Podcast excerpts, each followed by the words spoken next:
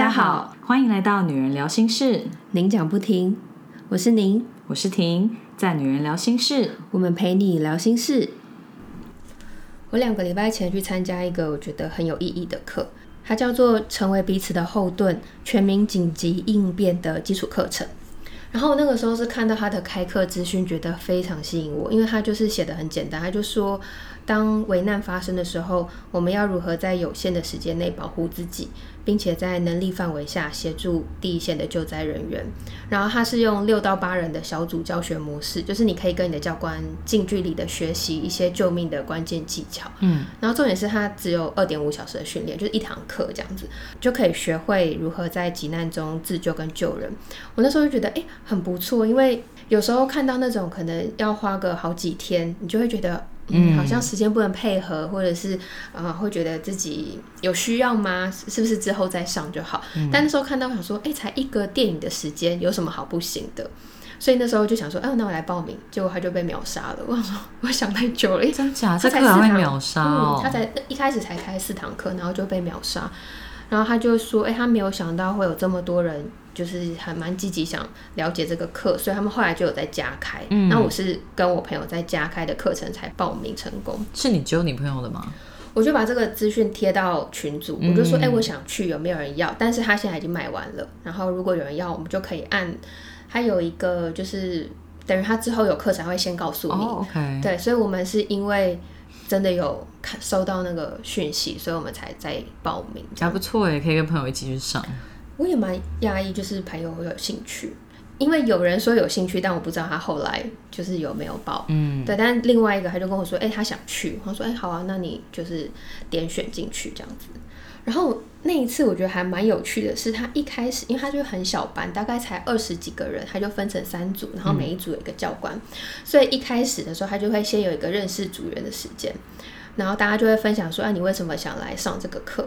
然后我记得我们那边就是有一个妈妈，她蛮年轻的，那还有两个小孩。那为什么会对她印象深刻？是因为呃，在课程一开始的时候，就是主办单位就有问说：“哎，今天有没有人是嗯，就是开很远的车来的？就是你你是从最远的地方来是哪里？”然后那个女生就举手，她说她从淡水来的。我就心想说超远，因为我们是在大安区上课，但是淡水呃现就是之前连外道路不就一条路嘛，所以他就是永远上下班时间都在塞车。对，我就觉得天哪！他说他光开来就花了两个小时，还是一个多小时。我就想说哇，那你就是真的很。很愿意，他先接小朋友，所以应该是刚好遇到下班时间，我在猜。哦，对，所以就花蛮多时间。嗯，然后那时候他就第一个分享说，他为什么想来上这个课。他说，因为他家有两个小男生，非常常受伤。哦，然后因为天，好可怕。因为后续就是教官可能就会呃聊说，哎，那你们之前有没有什么呃坐救护车的经验，或者是有没有一些呃创伤，然后急救，或者是你们嗯止血方面的。就遇过这样的问题，然后那个妈妈都有举手，哎，可怕，就是因为小朋友可能太碰碰撞撞了，所以就会可能摔到啊，或是呃被割到啊，或者怎么样，然后就觉得哇，就是一开始我还想说，嗯，为什么有两个小孩的妈妈会会用哦？因为我家有两个小男生，所以我想来上这个课，为什么会有这个？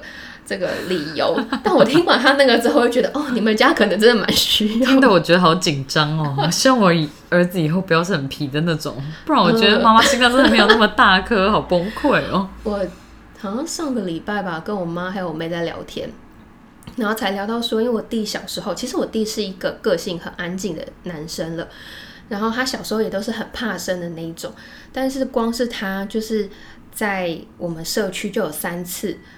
摔到同一个地方，就都摔到下巴，然后是喷血的那种，要去医院缝的。那天不知道聊什么，才聊到这个。然后我那时候就想说，奇怪，我记得我弟小时候就是很很安静，然后就跟在跟在别人后面的那种。他也不是那种会出风头，或是硬要玩一些危险的东西，连他都可以这样子。对，连他都割破下巴。对，我就觉得家里有小男生真的是不简单。我弟以前也是，就。我记得他在学校也是有跟女同学追打之类的，然后他就撞到柱子，然后好像就是头上也是破一块，也是去医院缝啊。然后也是我们以前去骑脚踏车，也是摔车什么，他也是下巴被削掉一块肉，所以就都有这种事情，好可怕哦。所以不知道男生跟女生的活动力跟那种冒险犯难程度是不是真的有差，好恐怖哦。真的耶。对啊，为什么都是男生？我记得我小时候受伤，顶多就是跌倒、膝盖破。对，没有那种要去医院或是送上救护车的这种行程。然后我们同组的人还有分享说，哦，因为自己之前看了时代革命的电影，然后也有人回答说，因为最近乌俄战争，然后他们就会觉得好像自己离战争也没有那么远，就会有一些危机感。嗯哼，然后还有人是说他就是很喜欢看僵尸片，所以你知道他看多了，可能就会有一些被害妄想，他就会觉得好像自己需要事先做一些准备。嗯，其实那时候虽然我就笑，但我就觉得，嗯，这样好像也还蛮好的啦，就是你可以提前 有这样的意识。我们之前是不是在节目上面聊到，就是看那种僵尸片或是末日片？我跟你都觉得我们一定会会很早就死掉，所以我们不会是活到最后的那种主角群。对，我就会觉得拜托先让我死，你先咬我一口吧。我觉得我自己一个人活到最后我很害怕。真的就是要受到很多的磨难，这对样子，，啊然后可能就是 要逃命也没有那个体力。对对对，所以我觉得我们应该是不用太担心这件事，真的好消极。我在去的前一天就跟我家人聊天，然后我就跟他们分享说，我明天要去参加这个课程。然后我爸那时候就说：“哎，这个不是以前都有学过吗？”然后他就讲一些，就是可能怎么急救啊、CPR 什么的，然后手要打直，就类似这些。嗯，我就说：“哎，那你你之前是当兵的时候学的吗？因为通常是嘛。对，”然后我妈还或者是我妹，他们也分享说：“哎，对啊，以前有上过。”我就说：“那应该是呃以前在学校的时候吧。”我说：“好，那我问你们，如果今天在你面前真的有一个人倒下去，你敢成为第一个跨出去在他旁边的人吗？”我说：“我不敢哎、然后他们就安静了。嗯，我就就理论都知道，但是你没有办法成为那个跳出来的人。对，然后我就说我想去上这个课，是因为我想要当一个有用的人。我那时候在小组里面分享，这个时候大家也是笑。因为很好笑啊！可是我就觉得我想要就是 do something，你想要有用，你想要当一个有用的人。因为我就会觉得那种不确定性，因为你会我自己在想了，就是如果我当下会觉得，哎、我做这件事情对他有没有帮助，但我也会担心，如果我做错了，会不会对他造成什么遗憾或者是什么的确的。实，那可能又在你这样子犹豫的过程当中，你又流失了一些时间，所以我就会觉得，如果可以，我还是想要装备我自己有一些基本的技能，嗯，然后未来如果真的有需要，我是可以成为跨出去的那个人。嗯，像我就觉得说，我希望我如果不幸发生什么事情的时候，身边可以有你这种人。我刚以为你要说什么，我希望我身边可以有有用的人。好好笑哦。因为我觉得像有一些东西都是很久以前学的啊，像我只记得 CPR 的口号吧，叫叫 A B C，安妮 安妮，我只记得这个，然后赶快叫救护车什么的，就是只记得一些很基本的。但是像那种什么止血啊，或者什么固定啊、我我真的是没什么印象会。嗯，对啊，因为以前上课我们也都只是想要让让老师看我们，然后就说哎、OK 可以及格通过，就只是想要听到这些。对。对，什么军训课那种。对，对对，所以我就觉得，嗯，这个课蛮吸引我的。然后我那时候也有看到一些他们之前的课程分享，然后我就还蛮感动是，他就写说有一个大姐，她就是分享说，我年纪大了，可以做的事很有限，可是如果是这个，她可以做得到，所以她想来学习。嗯，他还是想要有贡献，对对对，我那时候觉得，嗯、好感人哦。嗯，然后我们正式开始上课的时候，你知道第一个让我心里浮现出“哦，这个我喜欢”的念头是什么吗？有什么提示吗？哈，我直接讲好了，提示好难哦。好，是那时候就是呃，讲师他就是在分享，他就说他一开始先介绍他自己嘛，然后介绍我们的今天课程，然后时间，就很简单的这些。那他就告诉我们说我们现在所处的位置，然后我们这个大楼的平面图。你知道我们在哪里上课吗？我们这次上课的地方是有一次我们去活动吗？对跟他同一个大楼同一层楼，哦，义务梗塞啊，的，对对对对对，就是有一次我们是在国父纪念馆附近，嗯。的同一个场所，哦然后不同的教室，哎、嗯。不同的不同边，有我记得那一栋，对，然后他就是介绍一下我们所处的位置，然后这个地方这一层楼有哪两个逃生口，哦然后他就告诉我们说逃生之后是要在哪里集合，然后可以找穿什么衣服的人，然后我那时候就觉得，哦，我很喜欢这个，是因为我真的就是一个去到新的地方。我跟你讲，不管是我在外面住宿，还是我只是去跟朋友唱个歌，我都会在那个门后很认真的看。我们现在在哪个地方？我等一下如果要逃，我要怎么往那个方向？你只差没有去把那个门推开，看有没有杂物，会不会阻碍你逃生吧？有啦，像我自己是看电影的时候，他说逃生口在哪，我真的会稍微看一下。嗯，哎，可是我真的有被那个楼梯口的杂物堵住的经验呢，因为我记得好像是我们国中的时候有一个三三一地震，嗯，应该是三三一。然后那一次是我在我钢琴老师家上钢琴课，然后就突然摇的非常大力，然后我记得他们家好像是十十几楼的那种，就是很晃，晃到什么程度？晃到我站起来的时候，那个钢琴是往我身上倒的，可怕，很可怕。然后那时候就是我跟我钢琴老师还有他的妈妈，所以我们三个人就是等没有震的时候，就赶快想说要跑下去，然后我们就从我记得是十三楼吧，就十七楼，一路跑到三楼还四楼的时候。他那边是堵住的，就是完全杂物堆到你根本连门都摸不到那种。然后我们后来就是只好再回去嘛，因为那时候还好就没有再晃。然后回去之后，他们就跟管理员讲这件事。你知道管理员说什么？那个阿北他就说：“啊，你们就坐电梯就好了啊。”那我就心想说什么？连我一个国中生都知道，这种时候哪能坐电梯？所以我真的觉得逃生口这件事情也是一个。蛮值得需要注意的部分。对啊，因为其实蛮多人会把杂物堆在那边的当仓库用，但其实很危险呢。而且很多人会觉得说，哎，我家鞋子就放在走道上又没有关系，就是可能我就是靠边。可是其实真的认真想想，如果真的要逃生的时候，那些东西一定会被踢的乱七八糟呢，它就挡住了后面的人。其实是有可能还是蛮危险的。其实真的蛮危险的。嗯然后我们这个课其实我觉得二点五小时是真的蛮短的。可是上完之后就觉得哦，它也是还蛮充实的耶，因为它就是帮助我们建立一些呃紧急应变中的安全观念嘛。嗯，它前面就是有讲到说，呃，像我们一般发生事故到我们真的接受这个事实，然后做出一些反应，大概是六分钟。他说，因为前面大家都会是先否认，然后你否认完就觉得哎，怎么可能？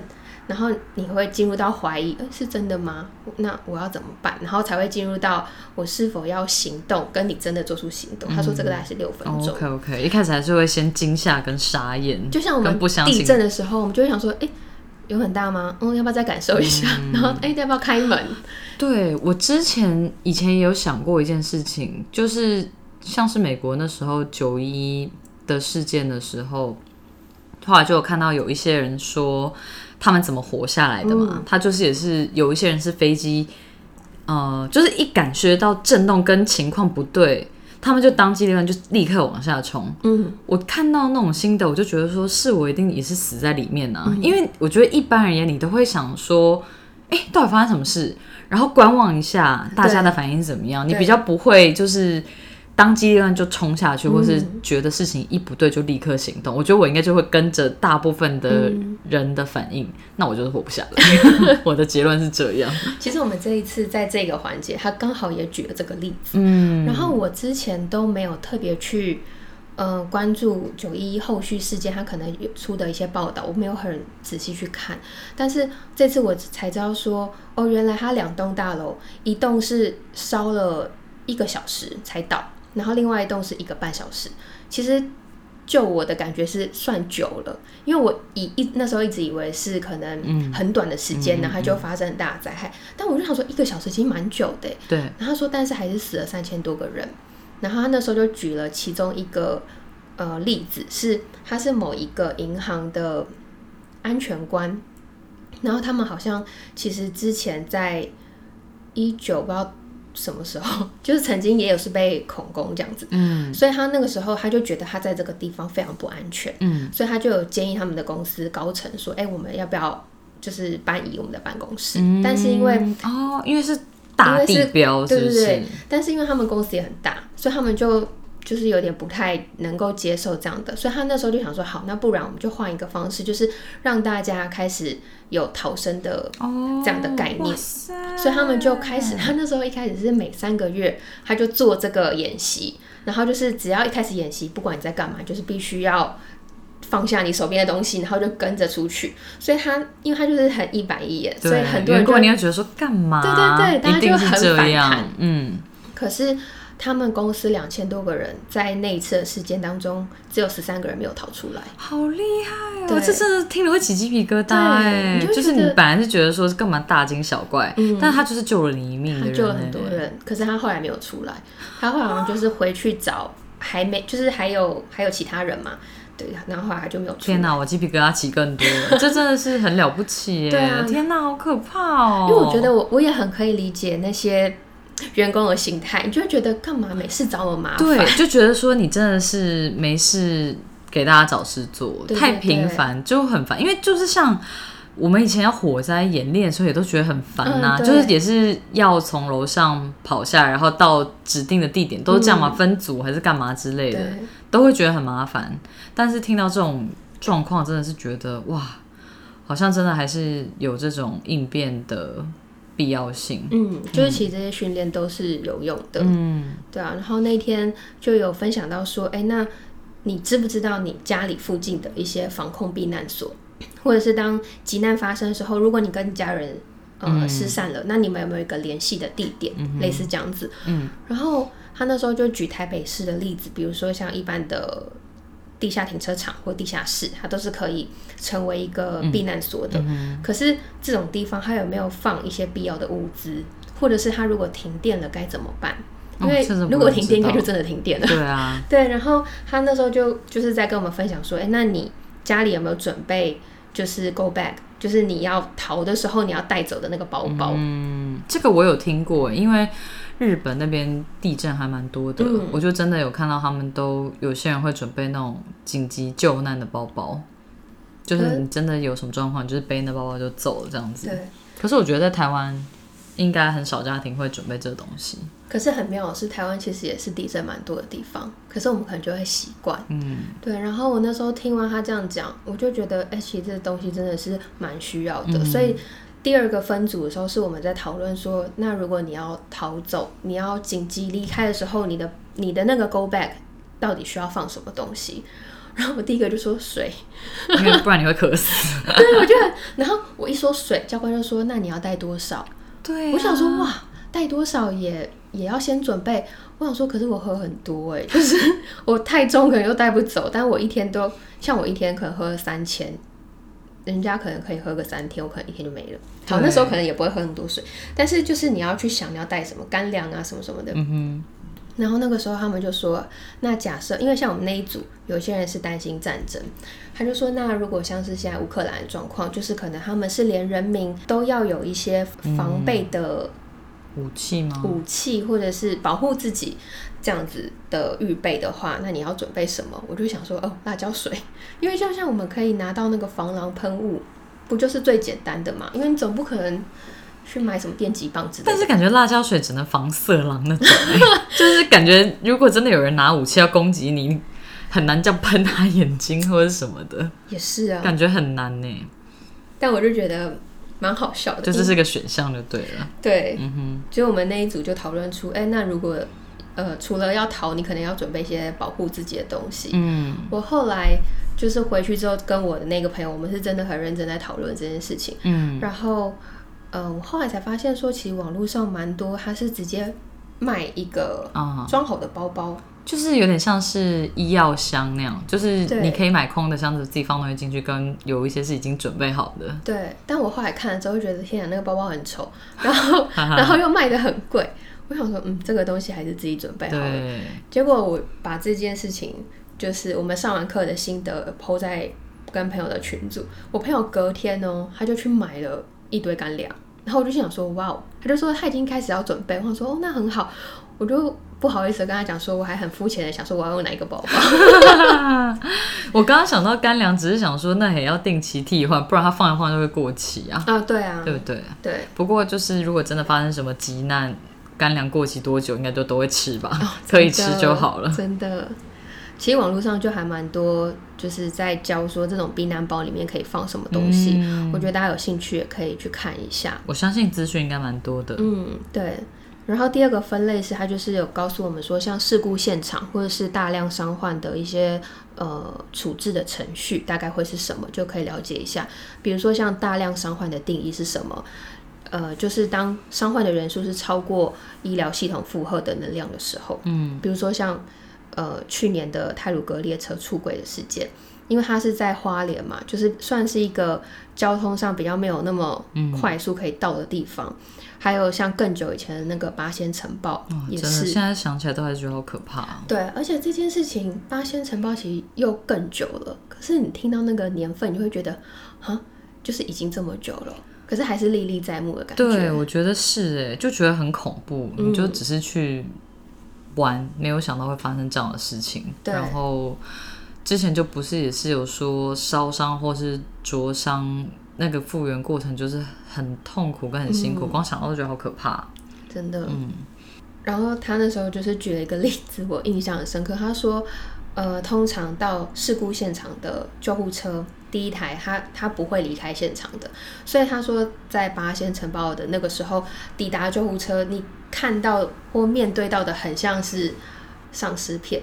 因为所有的人都会往你那个车来冲来，就是想要求救。对。可是其实，呃，去到那边的第一个或第二台车，他们可能是必须，因为他们是最先看到现场的，他们可能就是需要去联络跟调度。对。他们反而不是那种会在伤患离开的。哦，原来是这样。我本来还想说，应该就是会在最紧急的人走这样子。所以他们在事故现场的时候，他们会先做减伤，嗯就是看说，哎，哪些是需要立即离开，哪些是还可以可以。处理的会先分级就对了，对对对，然后最后就是他就是教我们呃一些止血的课程，他就是跟美国的 Stop the Bleed 课程是同样的一个系统，嗯，他就是跟我们分享说，在台湾我们其实我们的紧急医疗救护系统是还蛮顶尖的，嗯，而且大多数的地方救护车平均六分钟就可以到事故现场，嗯，可是当事故发生创伤而且大量出血的时候，两分钟就有可能会致命。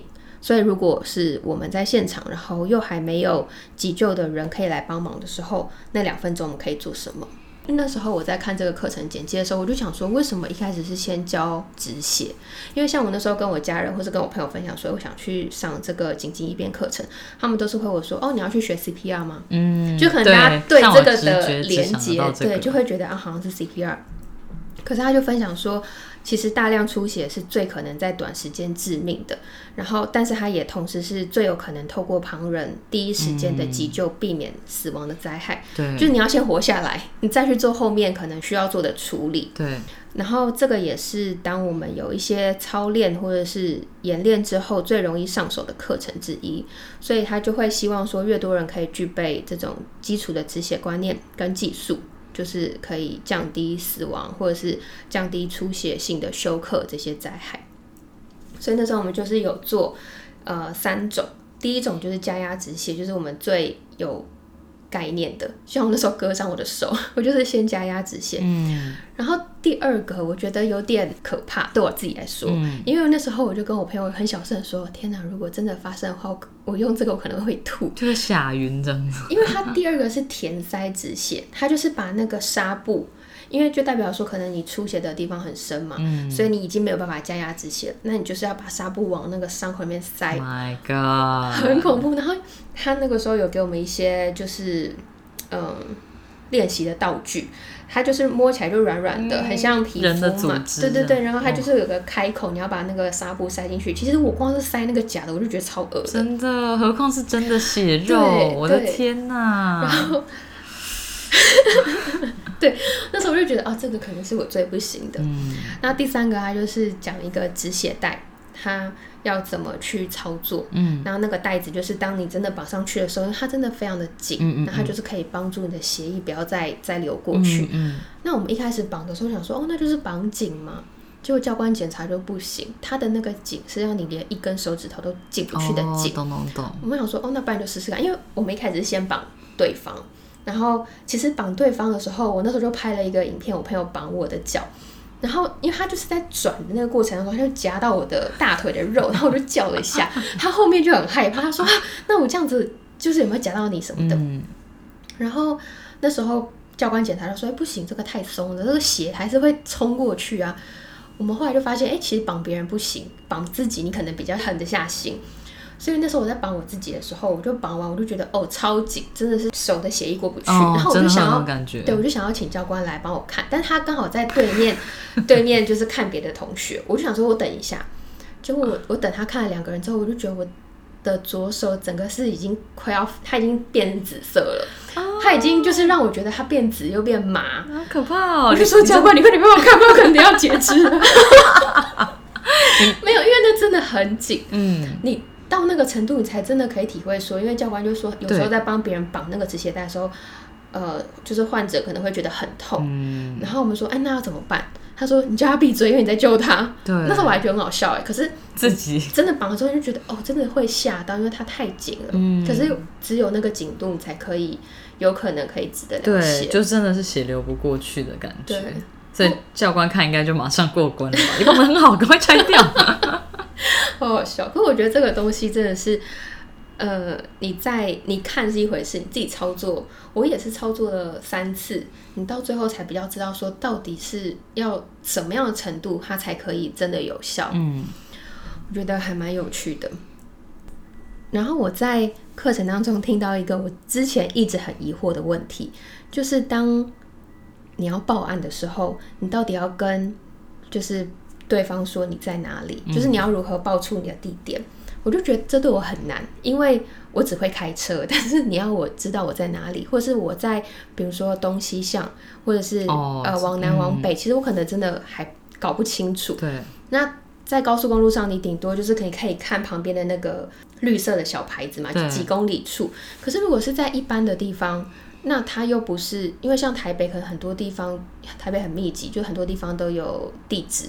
可是如果不是台北呢，比如说是一些比较乡下的地方，我真的不知道我在哪哎、然后我那时候想说怎么办？就是我跟朋友，我可能还可以用 Line 发我的位置讯息给他。哦对，那我我要如果要报案的时候，我怎么告诉对方？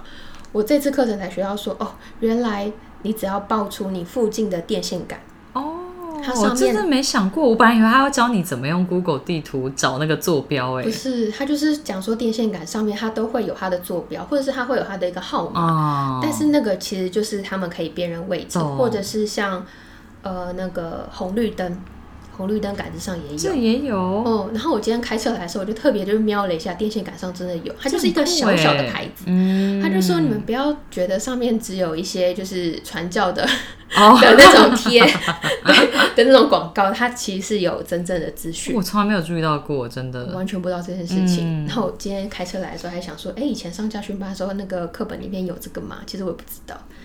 我觉得应该没有哎，没有对这完全没有印象，而且感觉就算是田野里面也还蛮容易有电线杆，嗯，所以应该算是一个很好的坐标。对，就是一个学到一个很实用的资讯。嗯，真的，然后其实那时候我就是跟你分享说我去上了这个课，然后我很希望可以在他们接下来的课程开课报名之前跟室友们分享，因为我觉得这个真的还蛮值得推荐的。它其实这个计划的初衷就是让每一个人都可以找到自己在突发灾害中的角色，也学会保护彼此的技能。就是我们要具备一些正确的安全观念，还有紧急的一些急救能力。其实这些都是保护彼此的关键。就算我们不是真的很专业的那些急救人员，可是只要我们被训练过，其实都可以成为帮助别人的人，或者是至少是有那个意愿，也勇敢可以跨出那一步的人。嗯嗯，嗯，所以我觉得还蛮推荐大家是用一场电影的时间，就是可以来学一下。我在录音的时候，我看他还没有开，就是下一次场次的报名，但是他下一次的场次五月十三到十四是高雄场，然后五月十五到三十一是台北场，所以其实还蛮蛮多场次可以选择。如果室友们听了觉得还蛮不错的，就是可以去搜寻一下。我是在壮阔台湾的粉丝专业看到的。嗯，对啊，然后像我们这一次只是基础的课程，所以他只有学到一些观念跟止血。但我觉得其实真的要学东西有太多了，比如说像是刚刚说到 CPR，还有呃我们现在可以在一些公共场所看到的 AED，嗯，这些要怎么使用，它后续也都会有进阶的课程会陆续开课，我自己就还蛮期待的。因为我自己会很希望我们在面临紧急事故的时候，都可以成为那个举手说我可以帮忙的人。嗯，毕竟就是在危难当中没有人可以置身事外。嗯。小妮也是真的觉得这个课程很好，跟很值得推荐给室友，所以我们才在我们原本规划的录音时间之外，有再抽出来一个时间来录这节内容。所以这集应该会是以 bonus 的方式上。那如果听到小宁的介绍，也觉得有兴趣的室友们，可以赶快去查询相关的资讯。那如果有适合的课程，觉得自己用得上的话，就也可以去报名参加。嗯。如果你喜欢我们的声音、节目内容或我们分享的心事，欢迎订阅这个 podcast。如果你是用 Apple Podcast 收听，请给我们五颗星的评价，给我们鼓励哦。有任何话想对我们说，都可以写 email 给我们，或者是在 Facebook、IG 搜寻“女人聊心事”，您讲不停，就可以找到我们喽。我们经常会在 IG 开征求听众们意见和经验分享的调查系列，有兴趣参与调查的室友们，记得追踪我们的 IG。我们会把相关的链接放在 Podcast 的资讯栏中。女人聊心事，陪你聊心事，我们下次见，拜拜。